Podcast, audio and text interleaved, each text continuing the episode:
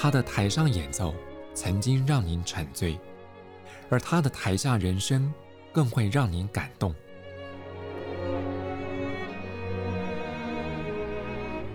国家交响乐团爱乐实验室 Podcast 名家登场，有生命的音符只为您演出。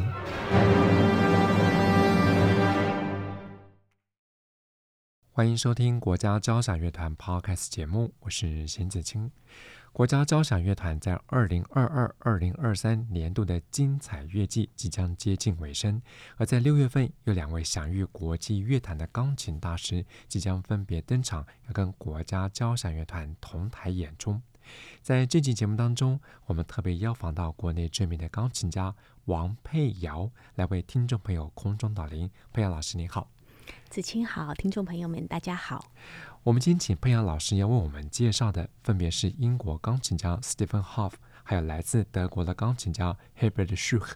光是听到这两位的名字，我相信有不少国内的钢琴乐迷已经迫不及待要到现场一窥大师的风采。我想先请佩阳老师为我们介绍这两位钢琴家。嗯，我想 Stephen Hoff 应该是，嗯。曾经来过台湾，所以有很多乐迷应该已经都听过他。上次好像是弹 Brahms，呃，钢琴协奏曲，因为我我也在唱。嗯，我想 Stephen Hof 先介绍好了，因为他的音乐会在比较前面。他就是所谓的全才，他也是作家、画家、诗人、作曲家。那所谓的 Polymath 这一这一些 title 对他来讲，呃。我想，其实有很多很多的音乐家敬仰他的原因吧，包括我在内。也就是说，他的每一个领领域都涉猎的很深。然后都有他独特的呃表达自己的方式，不管是他写作还是他的绘画，对，因为在疫情的期间，他也有接受几次的访问，然后所以我们呃 camera 可以看到他的家，他的琴房旁边有放很多他的画，所以啊，如果你们搜他的名字的话，会发现，哎，他也是一个很好的画家，是是对。那现在有这种全才的音乐家，真的是很难得。嗯，佩瑶老师提到全才哈，我相信对一个艺术工作者来讲，不论是哪个领域，多方面涉猎不同艺术的养分，其实对他的创作是个很重要的经历了。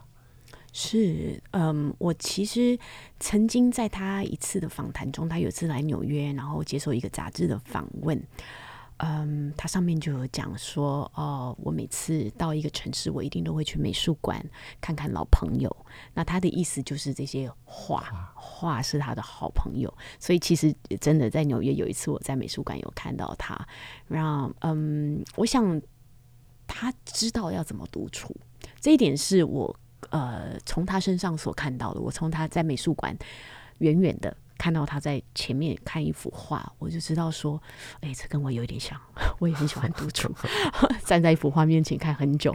那当然，我自己我并不是画家，可是我可以想象，嗯，因为他也热爱画画，所以他到每一个城市的时候，他所独处的方式是跟其他钢琴家可能不同的。是是。对，嗯哼哼。那再提到这个德国钢琴家 Herbert Schuch。那在过去，我相信有些朋友可能在一些像 YouTube 或在一些网络当中，也有看过他的精湛的演出。在六月底的时候，他即将跟 Jim Merkel 要合作的是两首很特别的钢琴协奏曲。不过，介绍曲目之前，我们现在聊一聊关于舒克这位钢琴家的生平。好了，好，其实我这一次也是会是现场第一次听他弹。那之前，因为他。破天荒的在一年之内得过三个大奖哦。那嗯，说实在的，我在纽约有看过他的节目单。我那时候因为在歌剧院工作，所以我没有机会有撞期，所以我没有机会去嗯听他现场。可是我对他的印象就是，他对节目的策划很有见解。他也曾经因为节目策划的。呃，灵动性，所谓的灵，就是他很有巧思而得过奖。啊、呃，我想如果你们有机会去看他的 CD，你会发现他曾经有一张贝多芬的 CD，他会邀请不同的 pair，就是会搭配不同的现代当代作曲家的作品。那其中有一位作曲家的作品是，嗯，把它写成像流行音乐，一首贝多芬奏鸣曲的第二乐章，把它几乎像流行化。那我还记得那时候他，我因为我有看到他的节目单，他上面就写贝多芬 is for all。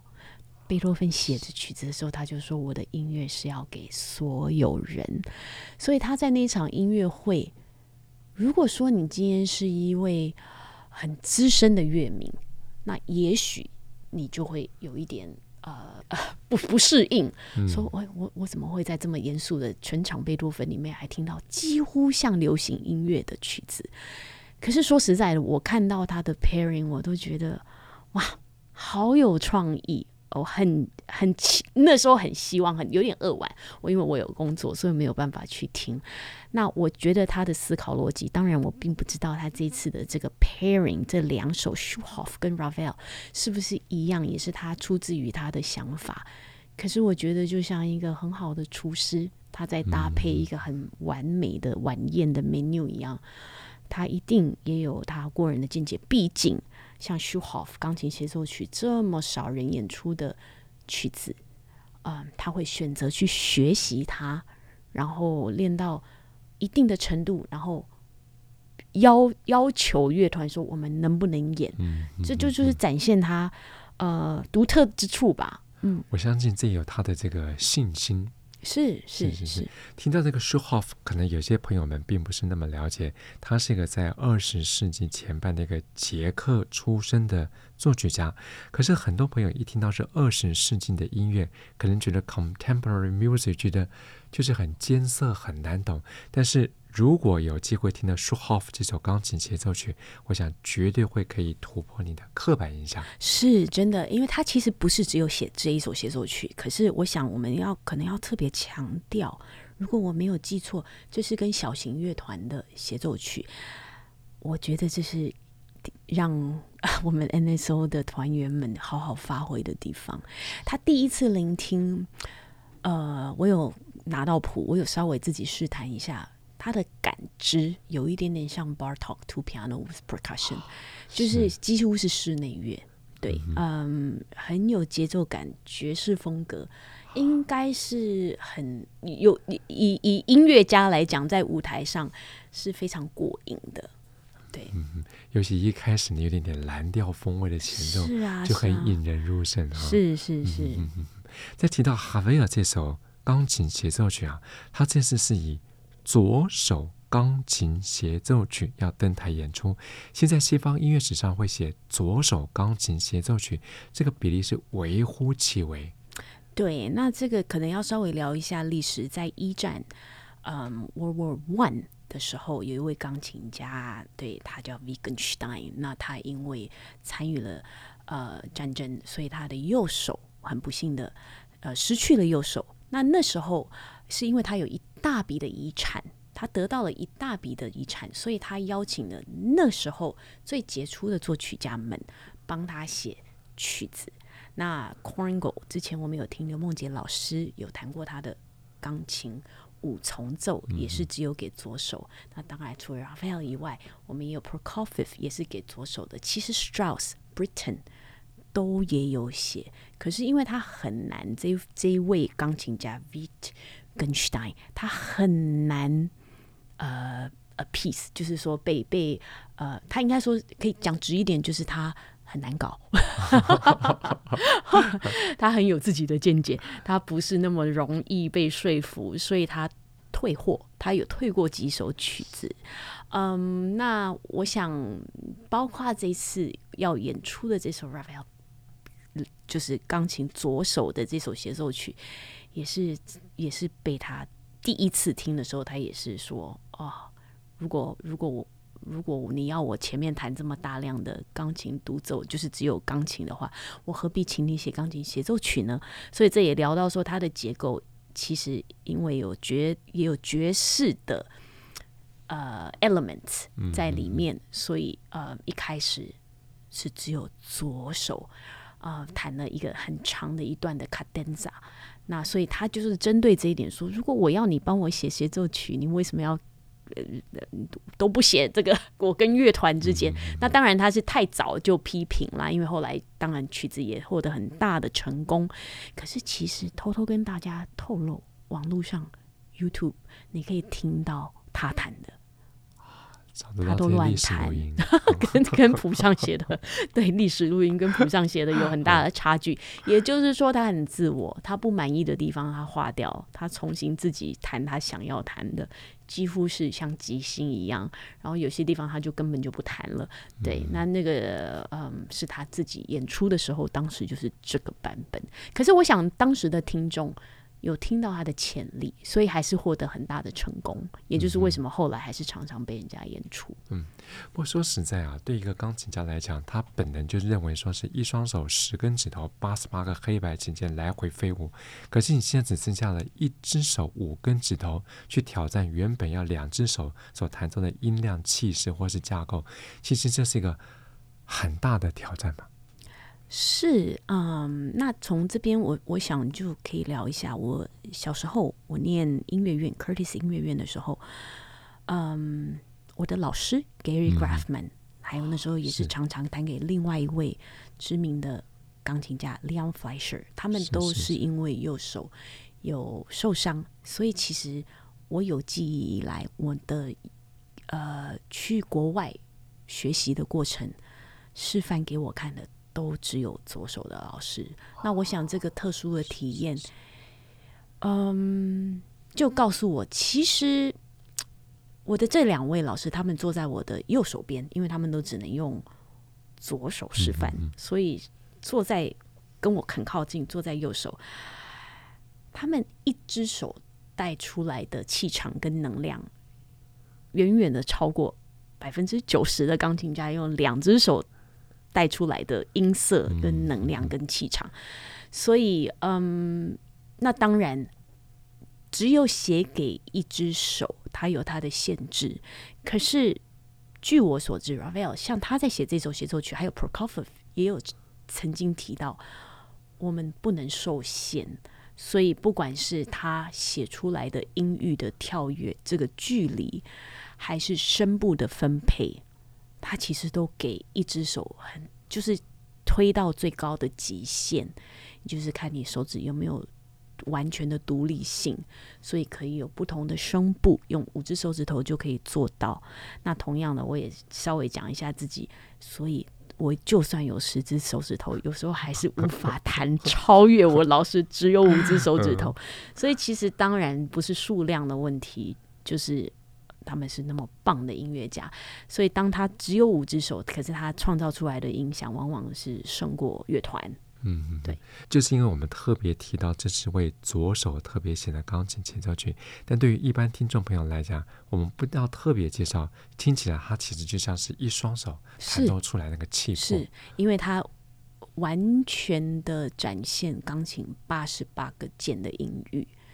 那如果说我们今天从小学琴，或者是也许听众朋友有些人是业余的，呃，就是喜好钢琴，我们往往因为我们坐在钢琴的正中央，所以我们左手似乎负责的比较偏低音域。可是如果你仔细去听这些只有写给左手的钢琴协奏曲或者是室内乐曲，你会发现没有，他写作的方式就是涵盖着每一。个音域，从高音、中音到低音域，啊、呃，所以是很丰富的。嗯，对对。而且哈维尔这首跟刚刚我们聊到的舒霍夫的作品，都是在一九三零年代，他们是单乐章形式，所以那时候最流行的音乐风格就是 jazz music。是。所以我相信听众朋友，如果到现场聆听到这个德国钢琴家舒赫跟 John Merkle 还有国家交响乐团的共同演出，我相信你可以在听觉方面获得很大的响应。这是我今年最期待的一场音乐会，是真的。不过刚刚我们也提到这个英国钢琴家 Stephen Hough，他这次要来弹的这个作品，哇，这个曲名一摆出来，可能也让很多的钢琴乐迷们大为惊叹。它是 Rachmaninoff 的第四号钢琴协奏曲。是，其实 Stephen Hough 在之前巡演。他就有曾经一二三四一二三四啊不同的城市，所以把这四首协奏曲当做那一整年的巡回的曲目。是是是嗯、对，那今年好像也是其中的，所以我们我们 我们可以听到的就是四号。如果要听其他，可能要飞去其他的城市这样子。嗯，他是我很喜欢的钢琴家之一啊。当然，他坐在钢琴前面的这个 command，嗯。当然不是因为说我知道他是 polymath，也就是全才的音乐家，可是嗯，多多少少也有，就是说我对他的诠释，还有他坐在钢琴前面面对音符的独特的见解，嗯，都让我应该要说是敬仰吧。就是我希望我能够成为这样子的音乐家，也就是你可以感觉到他是他不是完全的靠直觉。我相信，如果以你看过他的小说，或者是他写的书、他的文章、他的诗词，还有他的创作，就是他也是作曲家，他都是深思熟虑型的。可是我觉得，嗯。他有一点是我很好奇的，就是像这样子天才型的，然后他也得过 MacArthur 呃 Genius Grant，也就是天才奖哦，这个是一个国外很知名的呃，给不同领域他们觉得值得嗯赞扬的呃青年青年艺术家们。对，那他也得过那个奖项，我都常常在想。他是如何分配他的时间？可是我可以想象，他坐在钢琴前面，他面对这个乐谱，他的思绪应该跟其他的音乐家应该不太一样。对，因为是经过分析，经过嗯大量的研究，也就是说，我可以想象他这一次听他弹这首曲子，我可以想象他会经过很多很多呃思考沉淀。然后在下次再听到他的时候，弹同样一首曲子，应该已经有很大的变化。我我猜，这是我的猜测，因为他在其他的领域都有这样子的演化演变。嗯、所以也就是说，他除了对于乐谱这么精准细腻，等于说接近于理性的思考之外，当然有加入他个人对不同时期、不同乐团的合作有不同的感性加入在其中，所以就会造成说他每次在弹。听真的会听到，哎，好像跟上次不太一样的趣味。是因为其实他有一个网站，然后你可以看到他写的文章，啊，其中有一篇他都是在讲音乐厅呃的音响。那我呃我就曾经在国外听过他的一场呃不同的城市弹同样的曲目，在不同的音响上，他有做完全不一样的诠释。所以也就是说，那这个就是代表。他其实是非常灵活的。他在舞台上，他听到了什么？他感受到观众跟他之间的互动，嗯、然后他当下选择很感性的做反应。那这一点并不是每一位钢琴家都会做，因为很多的钢琴家，他一旦选择了这是我的诠释，他不会因为影响而做很大幅度的改变。可是像他就会。所以由此可见，他的大脑的冷静分析嗯嗯嗯，来聊一聊他这次要弹的 Rachmaninoff 这个第四号钢琴协奏曲。其实，在 Rachmaninoff 这四首钢琴协奏曲当中，似乎这首作品的出现几率比较低，比较低。是，嗯、那其实呢，嗯、呃，这四首也是现场听最，因为最少听到。可是不瞒你说，我通常都会觉得，因为乐团演出的机会也比较少。我自己因为也长期在歌剧院里面演出，所以我知道，当乐曲比较少被演出的时候，舞台上的火花其实是很精彩的。嗯，因为包括团员、钢琴家、指挥家，因为都会身负重任，都会觉得我们要呈现。这一首曲子比较少人听到的，我们希望能够，当然最终我们会希望观众能够欣赏这一首曲子。可是第二点是，我们就比较不会，舞台上的演出者不会因为已经演过很多次，而有一种哦肢体我就觉得很熟悉的老朋友嘛，对不对？嗯、因为要介绍新朋友，所以我们每一次每一次都是新的体验，不管是团员也好，指挥也好，或者是钢琴家也好。那说实在的，这首协奏曲其实我很喜欢，对，我我其实非常喜欢的这首协奏曲。那它经过了，它有一点点像舒伯特钢琴三重奏呃降一大调，为什么呢？因为它经过了对自己的怀疑。所以他大幅的删减了两次，是是是，那第一次删了一百多小节，第二次又删了很大量，也就是说，最终演出的版本是经过他精简化以后。那我常常都觉得，这种难产之下诞生的作品，其实是很动人的，因为就代表作曲家很脆弱，对不对？因为有自我的怀疑。我常常都觉得艺术家就是要一直不断的自我怀疑，在怀疑中，他的作品还是演出都是最动人的，因为我们毕竟是人嘛。嗯，对。其实从另外一个角度来看，就像培阳老师讲，Rachmaninoff 对这首第四号钢琴协奏曲一而再再而三至少两次的大幅度的修订，这个又让人想到像贝多芬他的歌剧 Fidelio，对，他也是修了三四次以上。是，我想。就像另外一个角度来切入，就是表示作曲家对这个作品特别的重视，才会有这么格外的用心，对他很多的关照，对他做很多的 revise。对，然后再稍微提一下，他当初没有删的时候，呃，也就是说他保留原原始的长度。他曾经在一封信上讲说，也许他就像华格纳的歌剧。又臭又长吗？演几十个小时，十几个小时，然后可能要分成好几天，也就代表说，我常常就在想，也就代表说，他的第一个版本，他其实是非常非常喜欢的，他也舍不得删，对不对？因为他听到了，所以他才会说，那就拆成好几天演吧，嗯。我相信，不论是哪个版本啊，可能都保留了，应该是都保留了 Rahmanoff 他个人的创作特色。有时候是非常的即兴，有时候非常的诙谐，但也会带着一点点个人的忧郁色彩。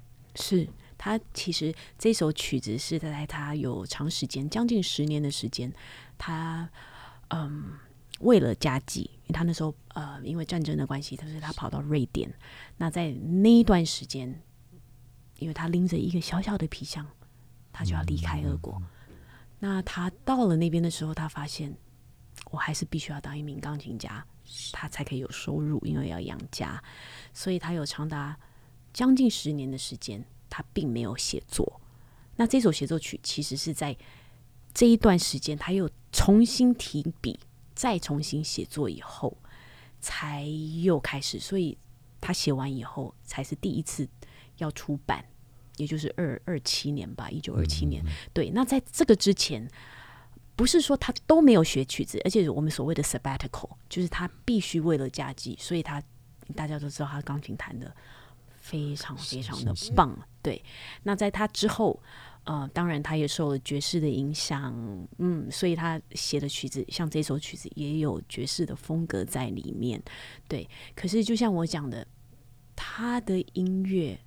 尤其是像这一首，就是在他也度过人生的低潮，然后又重拾当作曲家的笔之后，他又重新，然后又修改，又修改，又修改。所以，我呃，我还蛮期待，就是说观众在聆听的时候，其实思考这一方面，就是说，当一位作曲家他在面对自己人生的低潮，然后嗯，是很脆弱。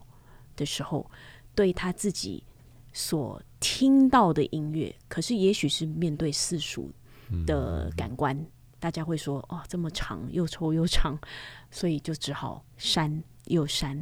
所以，可是事实上，他第二乐章有一个旋律，其实早在三十年前，他的一首嗯练习曲里面就曾经去。有过这个旋律，所以也有人开玩笑说，这第四首其实是难产了三十年，因为他其中一个旋律，其实在三十年前就已经在他脑海里面有呈现了。对，嗯，他的结构吧，因为大家可能对这首曲子不太熟，我自己是觉得要处理它真的是不容易，因为跟乐团之间的关系几乎是像室内乐，它的节奏卡得非常非常的紧，对。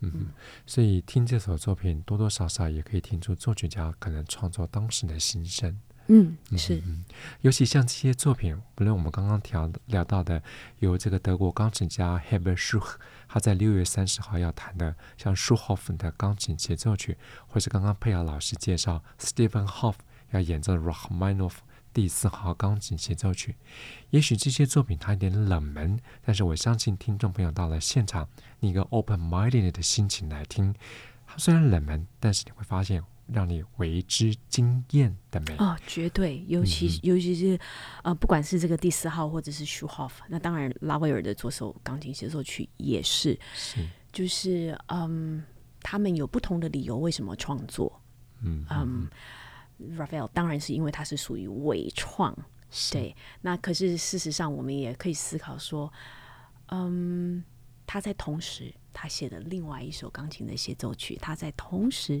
在他一生中，他没有写过钢琴协奏曲，可是，在同时，他写了这一首跟另外一首 G 小调。那嗯，他也是。拉斐尔也是在这个时候很辛苦，很辛苦。他也是说：“我孵不出这颗蛋，我没有办法写完了，我觉得 好痛苦，好痛苦。”那我想也是因为业主，所谓的业主就是这样，难搞的，很难搞。对，那嗯，所以这一些曲子，嗯，我觉得跟其他的协奏曲，不管是因为自身。不管是莫扎特协奏曲、贝多芬，因为也是有伪创，或者他为了自己在台上演出也好，我觉得最大的不同就是我们可以听到，就是他在当时他喜欢的音乐，也就是爵士这个 element，所以他也可以想象他在舞台上他弹奏的样子。其实我觉得只要有爵士的 element 都比较松，是对。那所以听众听到的其实也是会比较松的气氛。是是是，哇！作曲家们在极度压力之下写出这么 is listening 的音乐，我想听众朋友们到现场去感受，可能要带着一点点感谢这些作曲家们的心呢。嗯，是，嗯。在这期节目当中，我们邀访到国内知名的钢琴家王佩瑶老师，为听众朋友介绍了分别在六月九号还有六月三十号，分别由 Stephen Hoff 还有德国钢琴家 Herbert Schuch 要跟国家交响乐团同台演出的精彩曲目。这些难得演出的作品还有大师风采，绝对值得听众朋友到现场一听就进。相关资讯，你可以上国家交响乐团官方网站来查询。我们再次谢谢。谢谢佩瑶老师，谢谢。在今天节目中为各位选播的，也是由国家交响乐团的荣誉指挥吕绍嘉率领 NSO 演出拉赫曼诺夫的第二号交响曲中曲乐章。音乐声中，再次谢谢朋友们的分享。我是邢子清，我们再会。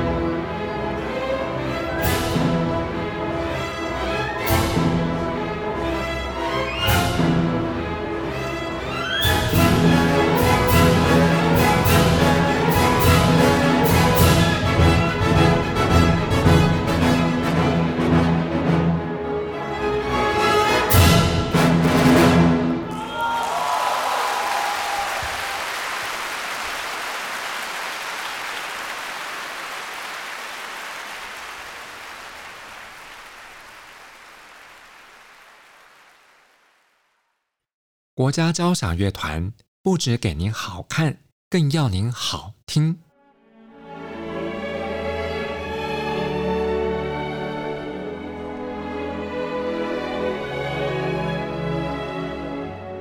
国家交响乐团独家精彩实况，原创 Podcast 节目，舒缓音乐，友善贴心，诚意十足。爱乐实验室 App。温馨登场，请上 App Store 或 Google Play 搜寻“爱乐实验室”。